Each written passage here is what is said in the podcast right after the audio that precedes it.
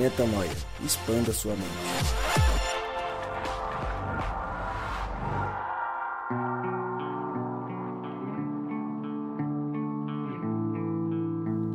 Está no ar mais um podcast Metanoia e você é muito, muito, muitíssimo bem-vindo ao podcast Metanoia número 149.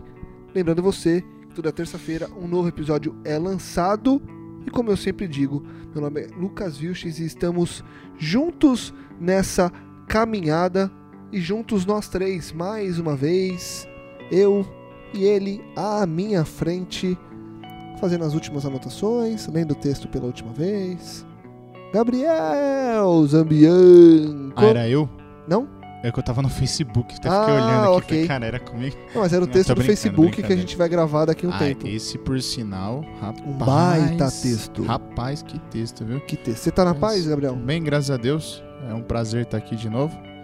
Mais uma vez, tentando mostrar quem é esse Deus aí que a gente tanto gosta. Mandar um abraço de novo pra, Qual que é o nome da menina Mari. mesmo? Pra Mari. pra Mari do Rio de Janeiro. Sensacional.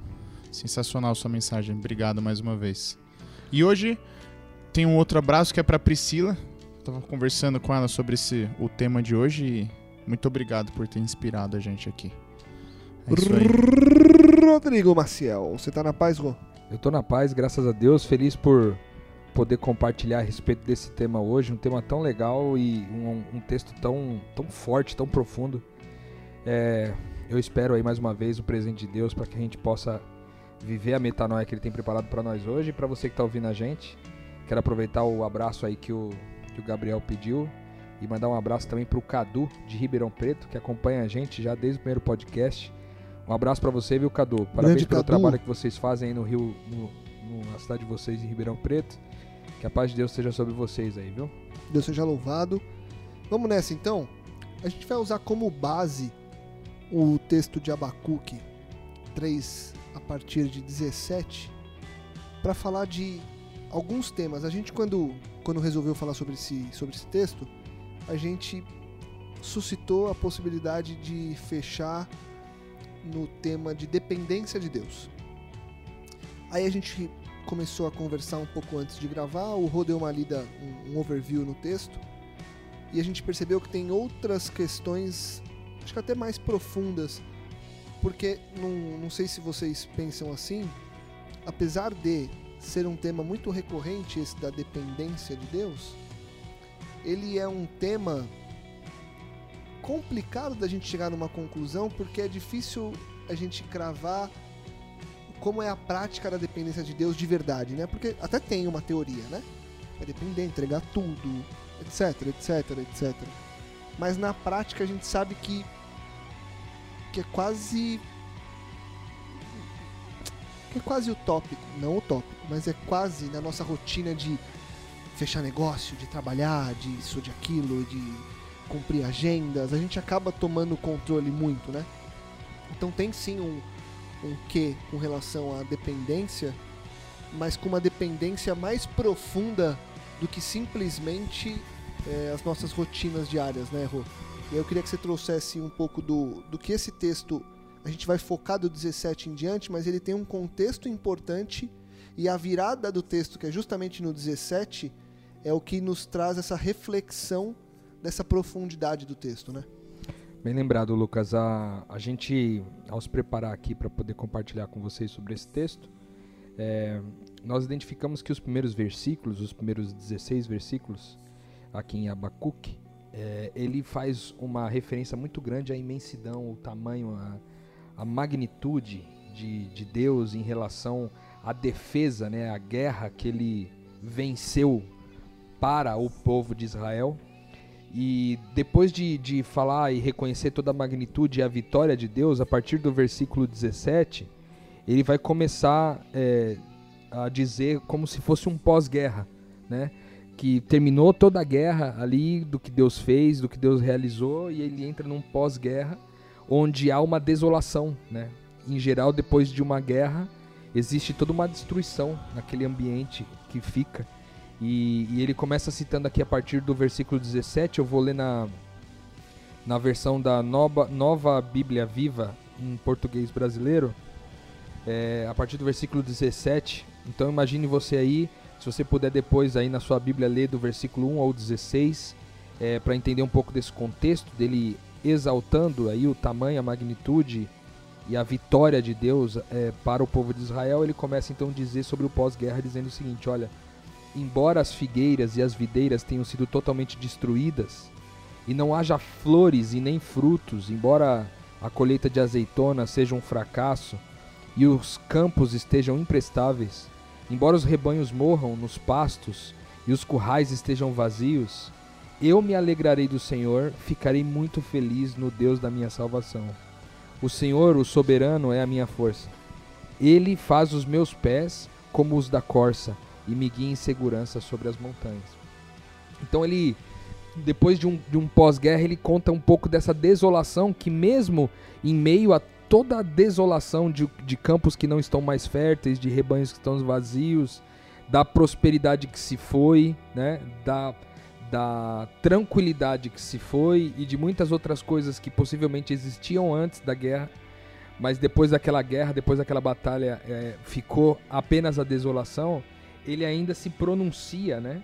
a partir do versículo 18 como que ele vai lidar com essa desolação. Então eu acho que isso tem a ver um pouco aí com o contexto de Abacuque é, é, no capítulo 3 aí, de 1, é, o capítulo todo de 1 até é, versículo 19. Então aproveita aí, se você não leu, dá uma pausa aí no podcast, lê esses primeiros 16 versículos para você entender um pouco do contexto dessa guerra que vem antes, da magnitude de Deus, o tamanho, o reconhecimento. E depois ele dizendo a respeito desse pós-guerra, o que, que acontece depois do pós-guerra e como que ele lida com isso daí. A gente, acho que a gente pode é, dividir em dois pontos esse podcast. Um para falar daquele primeiro ponto que eu, eu coloquei que a gente tinha conversado de talvez ser o principal, que eu não sei se é o principal a partir de agora, que é a dependência, porque ele diz sobre dependência. E um outro é dessa perspectiva da gente achar que todas as vitórias aqui ainda são e serão vitórias eternas já. Quando um texto como esse mostra que depois de uma vitória em cima de uma guerra, e quantas guerras a gente tem, deixa rastros. E como que a gente lida com esses rastros, né? É, tem um pouco disso, né, Gabriel?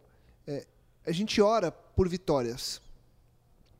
A gente espera que a nossa vida tenha vitórias a gente sabe que também terão derrotas. Mas depois das vitórias, o que a gente aprendeu como ser humano é que depois da vitória tem a comemoração, né? Tem Exato. a festa, só festa, festa, festa, festa, futebol. É. Também época do Copa do Mundo.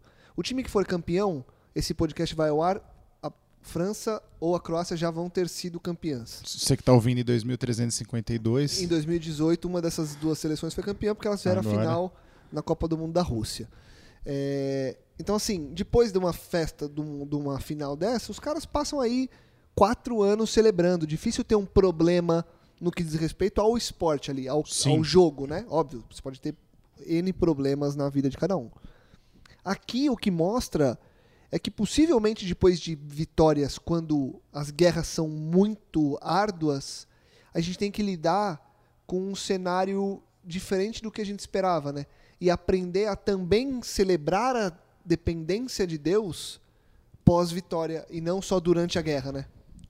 Exato. É, até tô procurando aqui no, no versículo, mas ele faz lá para cima, ele faz uma menção que para mim é clara que ele está falando sobre a sobre Noé, quando Deus, ele fala aqui, ó, que Deus partiu o mundo com as águas. Enfim, fim, fim, é, criou uma fenda, né? A gente pensa a gente alia muito a questão da vitória com a ideia de, de festa, de agora passou, agora tá tudo bem, agora, né? E, pô, o exemplo de Noé, cara. Como será que foi para Noé repovoar a terra, é, é, sendo que tinha sido, tudo tinha sido destruído, né? Tipo assim, eles, eles, eles descem da arca, mas o ambiente de fora é completamente hostil, já não é igual. Já não era aquela terra que ele conhecia. Eu acho que o texto, quando a gente lê ele isoladamente, só ali o, o versículo 17 e 18, ele traz sim essa conotação da, da dependência de Deus. E aí você, quando, quando você que está ouvindo estiver na, no momento mais complicado da sua vida, seja pós ou pré algo acontecer, você vai depender de Deus, porque no final é Ele que, que você exulta, é nele que você se alegra, é nele que está a salvação, e você tem que buscar essa paz e alcançar essa paz. Mas de fato, acho que a gente, olhando o contexto inteiro de Abacuque 3, a lógica maior é que quando Cristo morre, a vitória dele está na morte, né? A vitória de Cristo está na morte. E a gente esquece que, de repente, a vitória em Cristo vai trazer, sim, esse, essa, essa sensação de, de não é des... desolação. Eu ia falar isso, desolação. Talvez seja uma temporária desolação, porque ficou devastado, né? Tipo assim, você deixou muita coisa para trás ou você ainda está convivendo com as consequências do que passou e às vezes você tem que voltar e buscar estar em Cristo de novo, reviver, rememorar aquela paz. Porque na vida tereis aflições, né? É isso que a Bíblia fala. E você vê que são períodos às vezes prolongados, né, desses pós-guerras. Vários países, né, que estiveram em guerra recentemente, é, ainda estão se recuperando, né, de é, dos estragos que a guerra causou. Eu queria fazer uma pergunta para vocês aqui com relação a esse lance, até para ajudar quem está ouvindo a gente a talvez entrar mais profundamente no texto, porque a gente sempre tenta trazer a perspectiva um pouco mais lúdica, até para a gente poder é, conseguir cavar mais profundo. É, o que, que, seriam essas guerras nos dias de hoje para vocês assim? Que quais são as guerras que em geral a gente enfrenta? E aí é, a gente enfrenta é, num ambiente familiar, num ambiente de negócios, num ambiente é, de amizade, num ambiente de, enfim, em qualquer ambiente, quais são as guerras que vocês veem que são as mais surreais assim? Talvez primeiro, eu não sei, talvez primeiro a gente deveria conceituar o que guerra é, mas mas assim, quando a gente está falando de guerra aqui, nós estamos falando de um conflito, um conflito, né?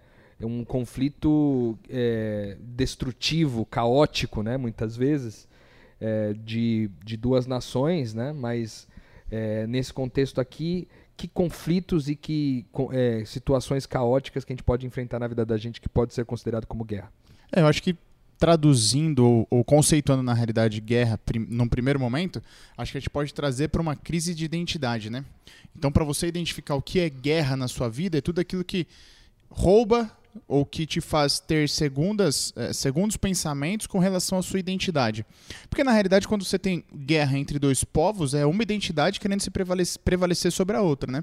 E quando a gente fala de guerra espiritual, e a gente comenta sempre aqui de é, estarmos vivendo uma agenda que Satanás quer impor na nossa vida, a gente está falando nada mais do que isso. De crises de identidade que a gente passa. Então, cara, eu posso ter crise de identidade no meu trabalho, de de repente estar tá me dedicando demais no meu trabalho e me dedicando menos às coisas de Deus. E eu vou enfrentar um pós-guerra que é o seguinte: se eu me dediquei muito no meu trabalho, eu abri mão de pessoas, abri mão da minha esposa, abri mão da minha família, abri mão de estar com outras pessoas com necessitados. Tá, e o que, que eu faço agora? Uma vez que eu, que eu identifiquei essa situação de, de crise de identidade, de guerra, e que com comunhão com Deus e busquei essa paz de espírito, consegui não sei, de repente, a gente estava comentando que hoje eu vivo uma, uma, uma oportunidade de, de estar num lugar em que a minha carga horária é muito menor. É muito menor. Mas graças a Deus, eu já vinha numa crescente de relacionamento com pessoas e com a minha esposa. Então não foi a minha guerra. Não, essa não foi a minha guerra naquele momento. Mas se eu tivesse no, no, no meu antigo emprego, me dedicando ali 100% horas extras e buscando, buscando carga, buscando subir, buscando dinheiro, provavelmente eu teria deixado minha esposa muito de lado e até mesmo a comunidade que a gente convive e essas pessoas. O que seria o pós-guerra? O pós-guerra seria a desolação, de não ter o contato com ela, de não ter o contato com essas pessoas, de me ver sozinho. Tipo assim, beleza, batalhei, descobri que não era isso, ou de repente cheguei lá porque Deus queria que eu chegasse lá onde eu no cargo, enfim. E agora, o que, que eu faço? Cheguei no pós-guerra, tô aqui devastado. E a gente volta exatamente o que ele fala aqui, cara. A colheita é, é, é 16, 17 ali. Mesmo não florescendo a figueira e não havendo uvas nas videiras, mesmo falhando a safra de azeitonas e não havendo produção de alimento nas lavouras, ainda assim eu exultarei no Senhor. Ou seja, passei a minha crise de identidade, a guerra, cheguei aqui, tá, e agora? Cadê minha esposa? Cadê as pessoas que Deus pediu para eu cuidar? Então eu vou ter que me encontrar de novo em Cristo, achar essa paz e voltar a plantar de novo, voltar a buscar esse relacionamento com as pessoas, com a esposa, enfim. tem outros exemplos, lógico, né? Foi um ponto que eu posso identificar na minha É, vida. Eu, eu acho que, trazendo para minha rotina hoje e vendo outras rotinas à minha volta, a principal guerra, e acho que é a mais pesada e a que deixa cenários de maior desolação, é a guerra do eu contra o eu. Do eu que deveria existir, que é o eu de Deus, contra o eu que quer continuar prevalecendo, que é o eu do Lucas, né? O eu daqui. O eu original O versus o eu ego, né? Exatamente. E eu acho que essa batalha é uma batalha que a gente não percebe, ou às vezes percebe, e quando eu paro para analisar, eu vejo o quanto de energia eu estou perdendo com essa guerra. O quanto da minha cabeça fica presa a, a essas batalhas e a esses conflitos que o que Deus querer tomar o lugar dele é, acaba causando porque o meu ego acaba sendo maior muitas vezes. Então, e eu acho que isso, qual que é o grande, por que, que, eu, por que, que eu, eu quis focar nesse, nessa guerra? Porque para mim essa guerra, ela origina todas as outras. A do trabalho que o Gabriel falou, a da família que o Gabriel falou, a das amizades, é, a das relações de negócio, enfim, a- a- o que você quiser. No, no esporte que você quer ser o malandro, pô, não, foi falta, não foi, foi lateral, não foi, não, foi gol, mentira, não pegou em mim. Sabe, coisas que parecem bestas e que somadas elas crescem num ponto que a gente acaba se questionando e falando, cara, o que, que eu tô fazendo? É, até onde isso vai, vai levar a minha consciência? Aquele lance de estar em paz com a consciência. Na verdade, para mim, estar em paz com a consciência é ter a convicção de que quem está fazendo as ações através do meu corpo é Deus e não eu. Eu acho que a única forma de você estar em paz com a sua consciência é com a certeza de que você deu espaço para Deus agir em detrimento do seu eu. Mas essa batalha, e eu tenho vivido um pouco dessa batalha, ela me tira o sono, literalmente. Ela me deixa estressado, ela me deixa a flor da pele o tempo todo. é, e quando passa, muita coisa morre. Muita coisa morre. E olhar essas coisas mortas acaba gerando uma reflexão do tipo. du- duas reflexões, né? Como eu vou viver sem elas? Do tipo, é, não ter a, a flor na figueira, a uva na videira, a safra de azeitona. Isso aqui a gente está lidando. Imagina o cara que vive com isso, que vive do campo. O cara não pode não ter tudo isso. Então, como ele vive sem isso? Então, como o seu eu acostumado com as coisas do aqui e agora vive sem as coisas do aqui e agora? Ou sem o foco nas coisas do aqui e agora? Então, quando eu leio e trago a resposta dessa pergunta, o meu grande questionamento é: eu estou pronto para deixar Deus vencer, para viver a dependência pós-guerra, sabendo que o pós-guerra é um problema? Eu prefiro viver em guerra o tempo todo, porque o nosso ego quer a guerra, porque ele quer continuar batalhando, achando que um dia eu vou vencer? Ou para quem ainda não entrou na guerra, eu prefiro não entrar na guerra e tá tudo bem assim, deixa eu ficar quieto no meu canto. Qualquer uma das decisões vai gerar um estresse. Seja o estresse da ansiedade por não ter experimentado a guerra, seja o estresse da guerra por estar experimentando a guerra, seja o estresse do pós-guerra por ter de lidar com as consequências da vitória de Deus, mas da derrota do eu, entendeu? E esse esquema da- das consequências é legal também, né? Não se- Não sei se vocês já passaram por isso, mas eu vejo, assim, cara, eu, eu fico pensando em mim, como eu era antigamente, eu falo assim, nossa, eu era, vai, eu era complicado demais, eu era muito sacana. Eu não, não tinha muitas amizades, poucas amizades eu, eu mantinha com o intuito de levar pro resto da vida, sabe?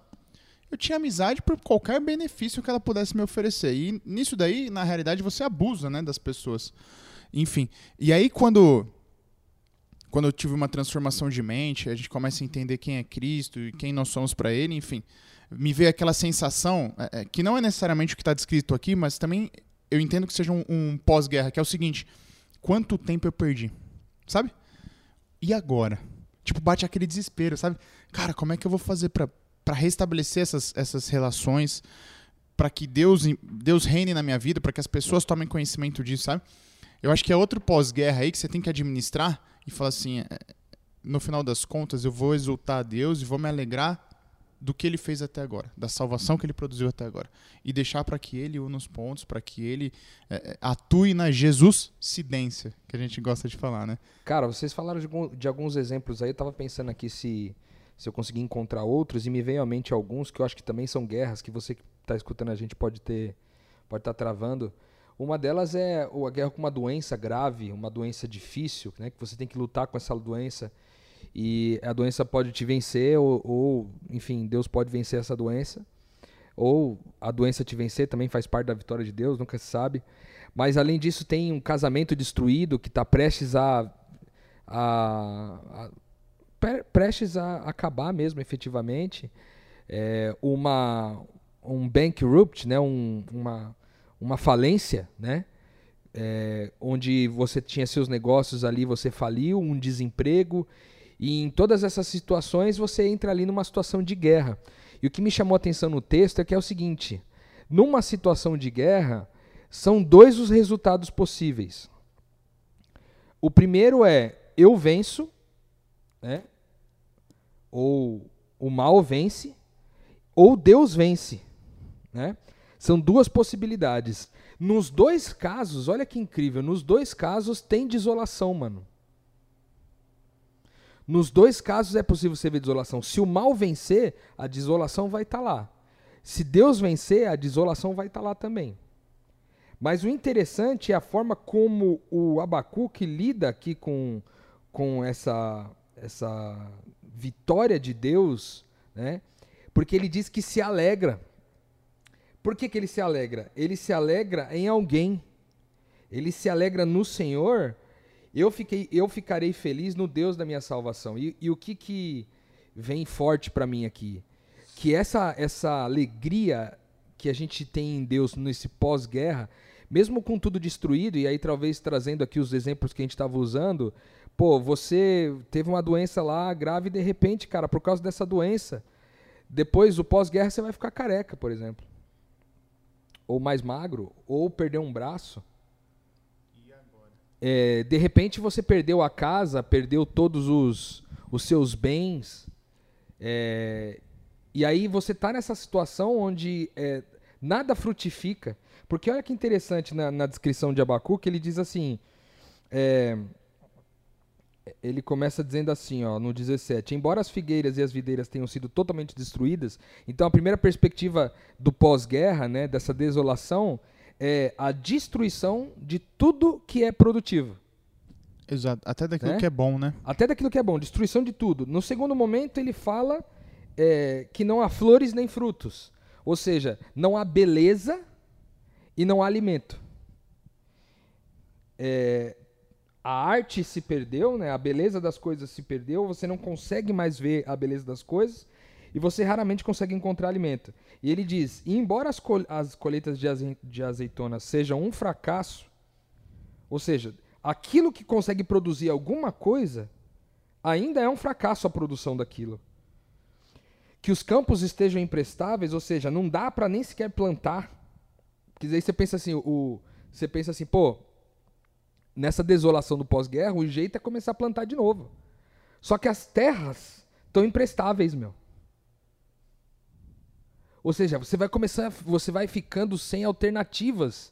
Do que, que você faz agora, entendeu? Por isso que remete muito a esse lance da dependência. E aí ele diz de novo: embora os rebanhos morram no, nos pastos e os currais estejam vazios, ou seja, tu, aquilo que havia ainda de esperança, que é o animal, né? O que eu posso utilizar do animal como alimento e como é, transporte, como outras coisas, isso vai acabando. Ele diz assim: Eu me alegrarei no Senhor, o Deus da minha salvação. Deixa eu só pegar um gancho no que você está falando, Rô, porque é o seguinte: tudo morreu. Teoricamente, as alternativas que eu encontrei morreram. Então, não tenho mais figueira, não tenho mais é, azeitona, não tenho mais boi, não lavoura, tenho mais tá lavoura, a terra tá ruim. Só que Deus me faz lugar em andar me faz andar em lugar alto. É isso que eu ia falar. E no alto o que, que eu faço? Eu vejo tudo, né? E outra, Uau, é, sensacional, é. hein? E quando eu tô no alto, eu vejo as possibilidades que eu não via quando eu tava. Ó, ó, ó o seguinte, eu tô na terra, ok? Eu tenho, eu tenho um sítio. Que eu produzo tudo isso, tenho um estábulo, tenho bois, tenho. Tudo morreu. E eu continuo na terra, eu continuo no, no, no mesmo nível dela. O que, que eu vejo? As mesmas coisas. Só vejo morte. A morte. Eu não consigo ver além do meu sítio. Se você já foi em qualquer fazenda, em qualquer sítio, você não consegue ver o- a, a- a propriedade do lado. Você não sabe onde começa uma e termina a outra.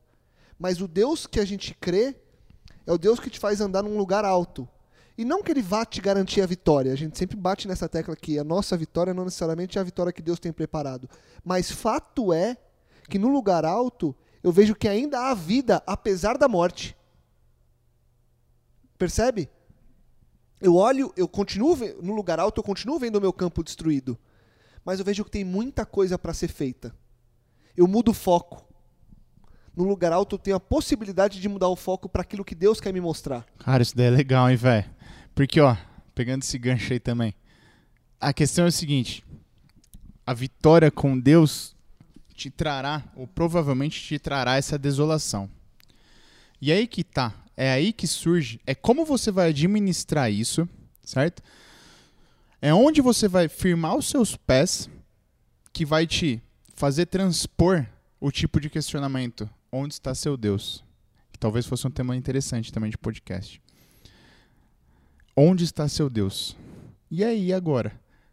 Porque muitas vezes a gente para nessa etapa.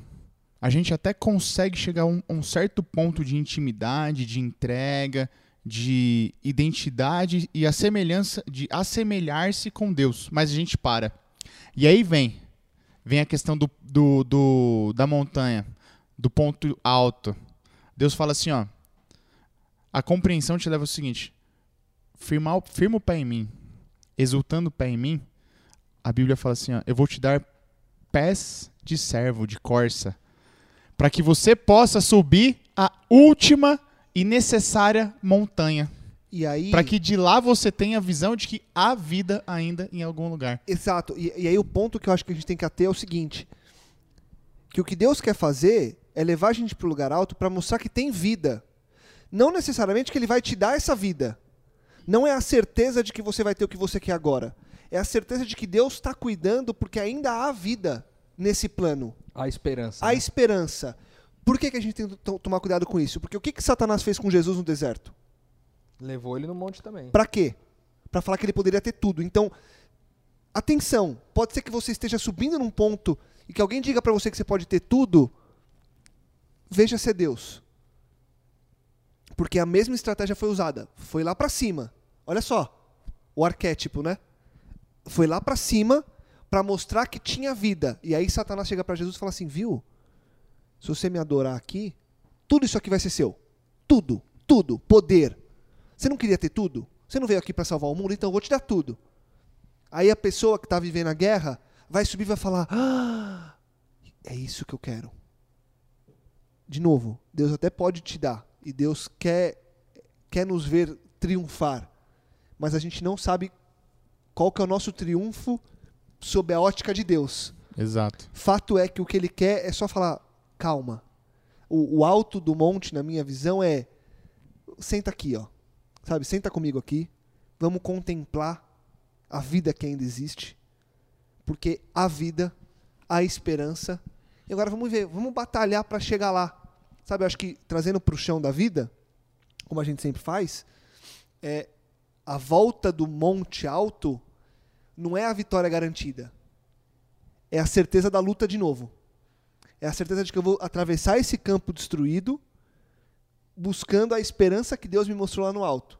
Mas eu vou ter que começar a batalhar de novo, eu vou ter que fazer tudo de novo, eu vou ter que continuar essa luta. E aí o que fica para mim no meio do podcast é que as lutas vão ser constantes. Constantes. O foco é que há a certeza de que tem vida.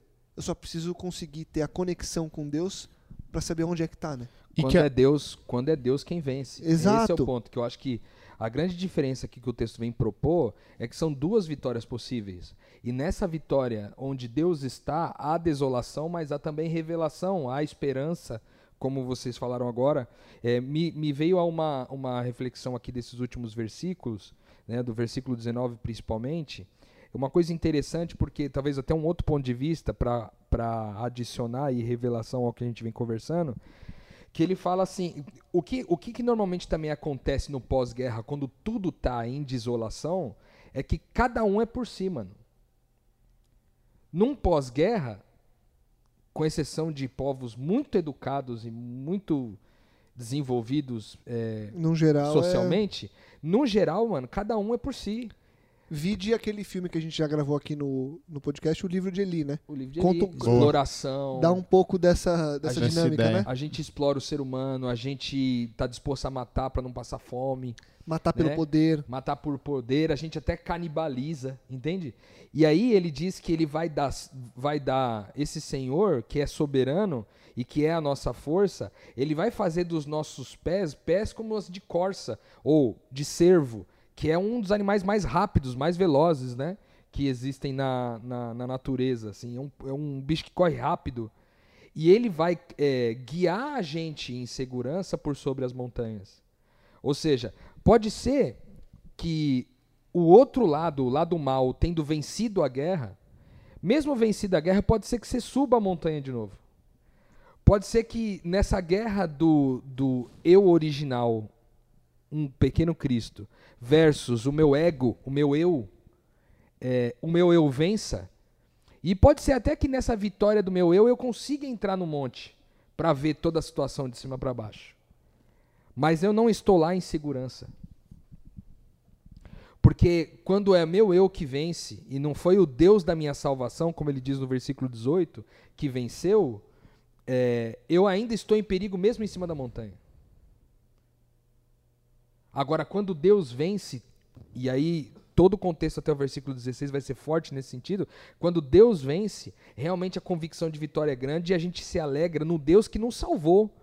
Porque a vitória foi literalmente salvação. Então, é aí que tá a trazendo para as guerras da vida, quando você- o seu casamento estava destruído, quando estava tudo. é, você não sabia se o que ia vencer era o mal no seu casamento ou se Deus ia vencer no teu casamento, você descobre que Deus venceu, seja através da separação, que é algo que nenhum de nós ia, vai querer, mas às vezes a vitória de Deus é a separação. É, a gente não pode dizer que não é que às vezes para alguns alguns relacionamentos é, a vitória de Deus é realmente que as pessoas se separem aquelas duas pessoas envolvidas naquele casamento naquela família mas para todas as outras coisas essa vitória de Deus nos garante e por isso o cara consegue olhar subir no monte e olhar para aquela desolação completa não tem os, na- nada frutifica nada dá certo nenhum nenhum trabalho nenhum negócio que eu empreendo funciona nenhuma investida com a minha esposa que se separou de mim funciona, nada funciona, nada. Parece que a gente entra num caos completo.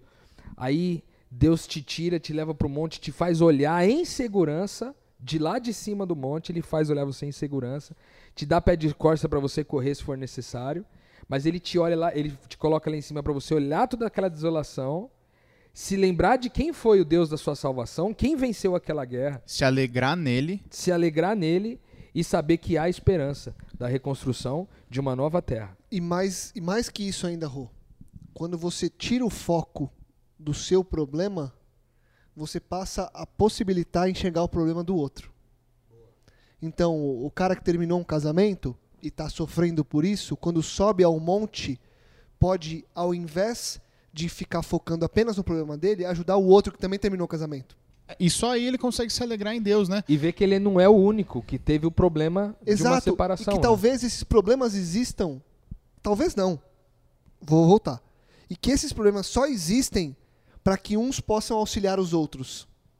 Sabe aquela pergunta, é, e aí eu vou roubar de novo a sua ideia, Gabriel, do, do onde está Deus? É, muita gente faz esse questionamento, né? Sim. Onde está Deus? A gente vai falar disso em dois temas próximos. É, já fica aqui a propaganda, a gente vai falar de um texto incrível que a gente viu na rede social aí, um texto incrível de uma Muito. uma, uma Uma menina, pessoa incrível. uma pessoa incrível, inspirada por Deus, que fez um texto sobre onde está Deus na sociedade. E a gente vai é, falar sobre esse texto no próximo episódio. E depois a gente vai fazer um, um podcast sobre salmos. Num salmo que há esse questionamento, mas o questionamento da sociedade para com você. Do tipo, ei, Rodrigo, onde está seu Deus quando acontece isso, isso e aquilo? E a gente vê corriqueiramente as pessoas questionando Deus quando acontecem desgraças no mundo. Eu não vou entrar muito no mérito para a gente não roubar o, o episódio.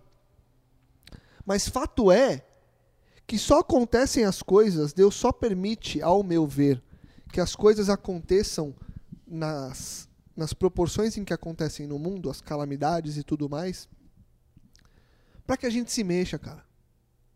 Então acho que uma guerra dessa só acontece e eu só fico sem bois no estábulo para que eu possa subir e ver que o Rodrigo está sem bois no estábulo também.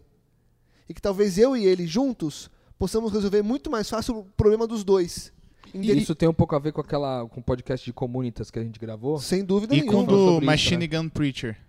Lembra o filme lá? Também. Qual que é o nome em, inglês- em português? É... É, Do pastor lá, esqueci, cara. Esqueci Puxa. Mas você- enfim. Por que você não lembrou em português o nome? Você tá todo gringão, né? Não- É porque me chamou muita atenção a alusão de ser o pastor da metralhadora, né? Isso daí gravou demais, tipo, não, não tem. Mas enfim, é- é, a gente vai lembrar. Mas é, é, a ideia de subir e, e o problema de quando eu quando eu acho que a solução do problema é resolver o problema, eu não, eu não consigo encontrar essa alegria em Deus. Por quê? Se o estábulo tá sem boi, qual que é a única solução possível? Colocar boi de volta. Você entendeu? Porque, tipo assim, um estábulo serve pra ter boi. Tipo assim, a videira serve pra dar frutos. Entendeu? Mas o, o fato de, eu, de Deus me dar a capacidade de exultá-lo, a oportunidade de me, de me alegrar nele, me conceder pés de, de, de corça pra subir o monte, Redenção, o nome do filme. Redenção, o filme. Boa. Essa oportunidade de subir o monte me faz ver que a perspectiva não é a solução que eu achava que deveria ser. Tipo assim, a solução de Cristo nunca é a solução do meu problema, sabe? É um, é um ditado popular que a gente. As pessoas falam assim: ah, não pede paciência pra Deus, porque Deus vai te dar aprovação. Você entende? Porque a lógica de Deus, realmente, ela não é, tipo assim, não é você pede, ah, eu tô com problema de dinheiro. Deus não vai te dar dinheiro necessariamente, entendeu? Ele pode te dar, mas ele não é necessariamente dinheiro que ele vai te dar, cara. Muito Talvez ele, provavelmente, talvez ele vai te dar paz pra conviver sem dinheiro. Sem exato, dinheiro, muito provavelmente ele vai te ensinar a viver com menos dinheiro ainda. É isso. Entendeu? E tipo assim, se você olha pra solução do problema com os olhos humanos que a gente tem, você nunca consegue se alegrar em Deus como, tá, como o, o Abacuque tá falando aqui. É por isso que necessariamente você tem que ver a desolação de onde você está e subir, subir a montanha. Mas tem mais essa última aprovação, agora com Deus, né? Subir a montanha para que você possa ver a pers- perspectiva de outras pessoas, para que você tenha perspectiva do todo, mas para que você consiga enxergar que o problema nunca foi o problema. Entendeu? E, e eu acho que com isso, né, Gabriel, a grande, pra mim, mais uma lição que, que fica é que a dependência de Deus que esse texto traz como ensinamento não é a dependência em que a gente está acostumado a ouvir quando a gente é, ouve pregações ou, ou lições sobre esse tema, que é a dependência do calma, Deus vai solucionar. É a dependência do calma, Deus vai te mostrar a esperança. Deus vai te dar paz. Deus, a, a dependência de Deus não é só o. Também acontece. O Rô já contou várias testemunhas dele aqui, da época que ele, que ele cantava com, com Artipela, de coisas incríveis que ele passou dependendo de Deus. Literalmente de não ter onde comer e ele virar a esquina achando que era, o- que era o que Deus queria e ele, o cara levar ele para um lugar que tinha comida de graça para todo mundo e eles não tinham dinheiro para comer não, não vou entrar no detalhe, mas depois qualquer dia ele conta outras histórias dessa, mas histórias como essa acontecem. Isso é sim depender de Deus. Mas o que eu acho que o, que que o texto traz aqui é calma. A esperança. Talvez a esperança não seja a solução do seu problema. Talvez a esperança seja a solução do problema do outro. Então, assim, eu acho que quando a gente percebe que Deus está cuidando, a gente tem que ter a certeza de que a relação com o próximo é mais importante do que a solução do meu problema. A gente tem que fugir do nosso umbigo, né, cara? Então a gente precisa estar, gente precisa estar gente- de olho, a gente precisa estar É. focado, a gente precisa estar disponível. Eu acho que, é- de novo, acho que e, e aumentando as reticências, a dependência de Deus aqui também é estar disponível a ouvir o que Deus tem para me dizer com relação àquele problema, seja lá o que for. Seja lá o que for, entendeu?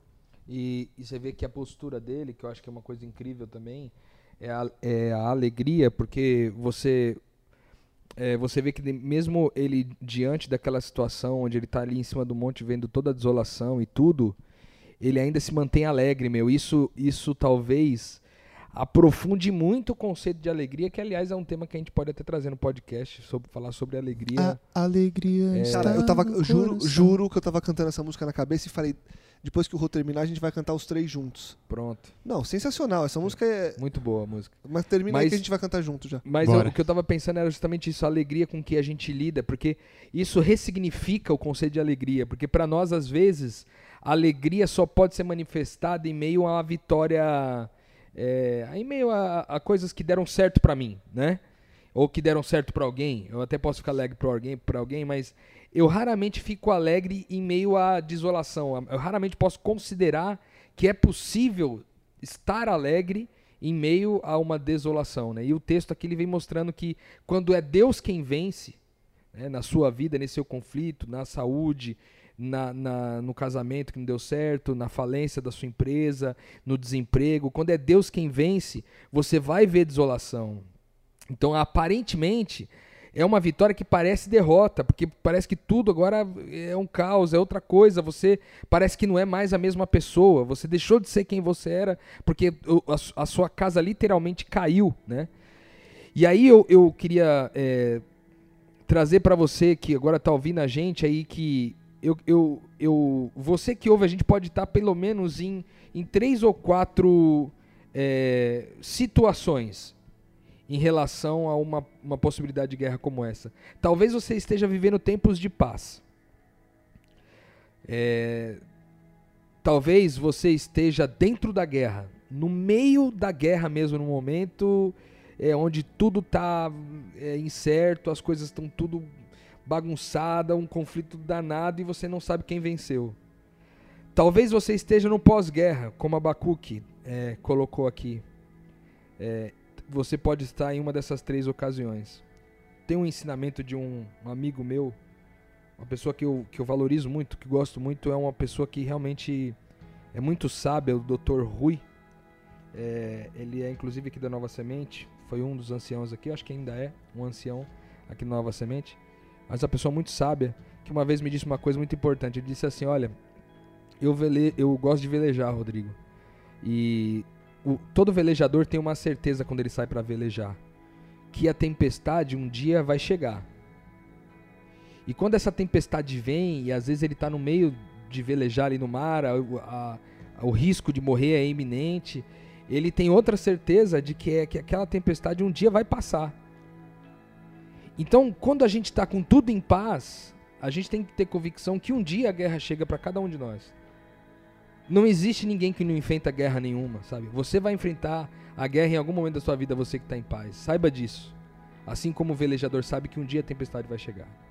Mas se você está na tempestade, também tenha a convicção que um dia a tempestade vai passar. Nada é permanente, cara. Nada é permanente. E talvez o que Deus faça com a gente ao nos levar para o monte em segurança e nos dar e, e- e nos dando pernas, né, de, de servo para correr em velocidade em relação a tudo aquilo que a gente precisa reconstruir e tudo mais, é a certeza, né, dessa esperança que não importa se em meio da tempestade ou se em meio à bonança, não importa se em meio à paz ou em meio à guerra, há sempre esperança se é Deus quem vence as batalhas. Como que eu tenho convicção que foi Deus que venceu e não eu? Essa talvez seja uma pergunta para cada um de nós. Como que eu sei que em cada uma dessas guerras quem venceu foi Deus e não eu? Vocês têm alguma sugestão nesse sentido? Eu vou arriscar aqui. Eu acho que tem um termo que acaba sendo usado muito e que a gente esquece que esse termo e essa sensação é única e exclusiva de Deus. Paz. Paz. venci. Ou houve vitória. Uhum. Tem paz. Paz assim de. Uau. Ou. Ufa. Tipo, tá tá- não importa o cenário. Paz. Tranquilidade. Sabe? Quando baixa assim que você respira fundo e. que Você. Uau, que bom. É, é o graças a Deus. Pra mim, quando você fala assim. Graças a Deus. Pra mim isso é paz. E eu não consigo ver a paz vindo de outro que não de Deus. Eu, eu acredito nisso daí também, até porque o contraponto, e cara, comigo já aconteceu diversas vezes, com vocês com certeza também. Mas o contraponto disso é aquele assim, é. Você batalhou muito por uma coisa, aconteceu e você fala, tá, era isso? Ou tipo, e agora? Ah, só isso, né? É igual há um tempo atrás passava uma propaganda, não sei do que que era, enfim, mas os caras terminavam de subir a montanha, tipo, subiram a montanha, beleza, vamos descer? Tipo assim, passou um monte de perrengue na vida pra subir a montanha, chegou lá em cima, beleza, e aí, vamos descer então? Você entendeu? Você não tem essa sensação. É tipo. Às vezes você batalha por um emprego, você chega lá, tá, era isso então. Então era, é isso que era ganhar muito dinheiro, era isso que era ter status, era isso. Legal. Tá. Eu- É. Eu, eu, eu gostei muito dessa perspectiva da paz que sobra. É, talvez seja uma evidência de que foi Deus quem ganhou essa batalha. Porque só eu nela tem somaria alegria, mais né? uma evidência que é o lance da alegria que Abacuque Uhum. diz É, aqui. boa. só nela E você se tem a gente alegria. juntasse as duas coisas e a gente fosse para um aspecto mais prático, mais chão da vida ainda, talvez a gente poderia dizer o seguinte: quais são as características de alguém pós-guerra que está em paz e alegre? Como vive esse, esse, é, esse ser humano, esse homem, essa mulher, essa criança no pós-guerra em paz e alegria? Quem está em paz e quem está em alegria vive como, cara?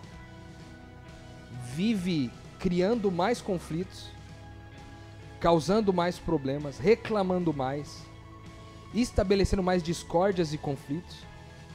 Ou ele Não. Assim construindo muros? Ou ele vive construindo pontes? Ponte o tempo todo. Ponte o tempo todo, Ponte né, o cara? tempo Porque todo. ele tá em paz, Ponte ele o tá tempo alegre, todo. ele não, não é, é, ele não atribui às pessoas a sua, a sua desolação. E, Né? e ele busca, mesmo quando há problemas, ele busca solucioná-los para que os problemas não sejam destrutores de pontes. Destrutores de outras pontes, exatamente. Então, assim, os problemas vão continuar acontecendo. As guerras, a gente falou isso durante o podcast. Os conflitos e as guerras e as lutas são constantes. O fato é, frente a essas guerras e a essas lutas e a esses conflitos, como eu me porto? Obviamente que numa guerra tem uma tensão maior. Então não tem problema você que está ouvindo a gente, você se estressar. Você tá pilhado, tá tenso, tá com medo, tá ansioso, aflito. Mas como você lida com essa aflição? Ou o que vem depois de uma tensão? Vem o soco na cara ou vem o. Cara, passou a tensão? Vamos conversar? Vamos, vamos fazer mais uma ponte aqui? Você percebe? Então, eu. Então, é, parando na sua resposta, é construtor de ponte. É ponte, é ponte, é ponte, é ponte. E se um dia, durante a construção de ponte, você viu que destruiu alguma, o construtor de ponte vai falar: opa, peraí, preciso reconstruir essa ponte. E olha que interessante, né? Você consegue construir um muro olhando de baixo para cima, estando na planície onde a desolação se instalou. Mas você não consegue construir um muro estando em cima da montanha, mano. Mas e a ponte? Só lá em cima. Só lá em cima, mano. Sensacional, Louco, hein? sensacional. A gente Muito só bom. pode construir pontes no pós-guerra porque a gente está autossuficiente para saber onde ela começa e onde ela termina, mano. Porque estando na planície da, de- da desolação, que é quando eu venceu ou o mal venceu na minha vida, em algum momento, Você só constrói muro. eu só consigo construir muros, cara. Eu Ou só pra- consigo me tornar mais resistente às É pessoas isso. mais destrutivo, mais depressivo, mais é, é, caótico, mais conflituoso, mais, é, gross, mais grosseiro, mais egoísta. É, e, mas quando Deus vence, não, mano. Quando Deus vence, a paz e a alegria produz isso, produz pontes, produz é, é, visualização da montanha, produz pernas de corça, produz tudo isso. Isso tudo se manifesta em relações que a gente constrói e não predisposição de destruir as relações. Eu acho que isso fica como grande aprendizado para mim nesse podcast, velho. Muito bom, top. Essa foi osso. Muito bom. Tentar terminar o podcast aqui agora. Caiu um negócio ali no olho do Lucas. Mas é isso aí. Valeu, Gabriel. É nóis. Valeu, Rô. Deus seja louvado. A gente continua expandindo a mente e esperamos que você também expanda a sua. E semana que vem a gente volta é, com a sequência desse tema aí. Vamos falar sobre Deus, mais sobre o que Deus tem feito. E continuamos a expandir a mente. Compartilhe esse conteúdo para que mais pessoas também possam é, expandir a mente e encontrar aquilo que Deus tem preparado para todos nós. Voltamos semana que vem com muito mais metanoia, metanoia, expanda sua mente.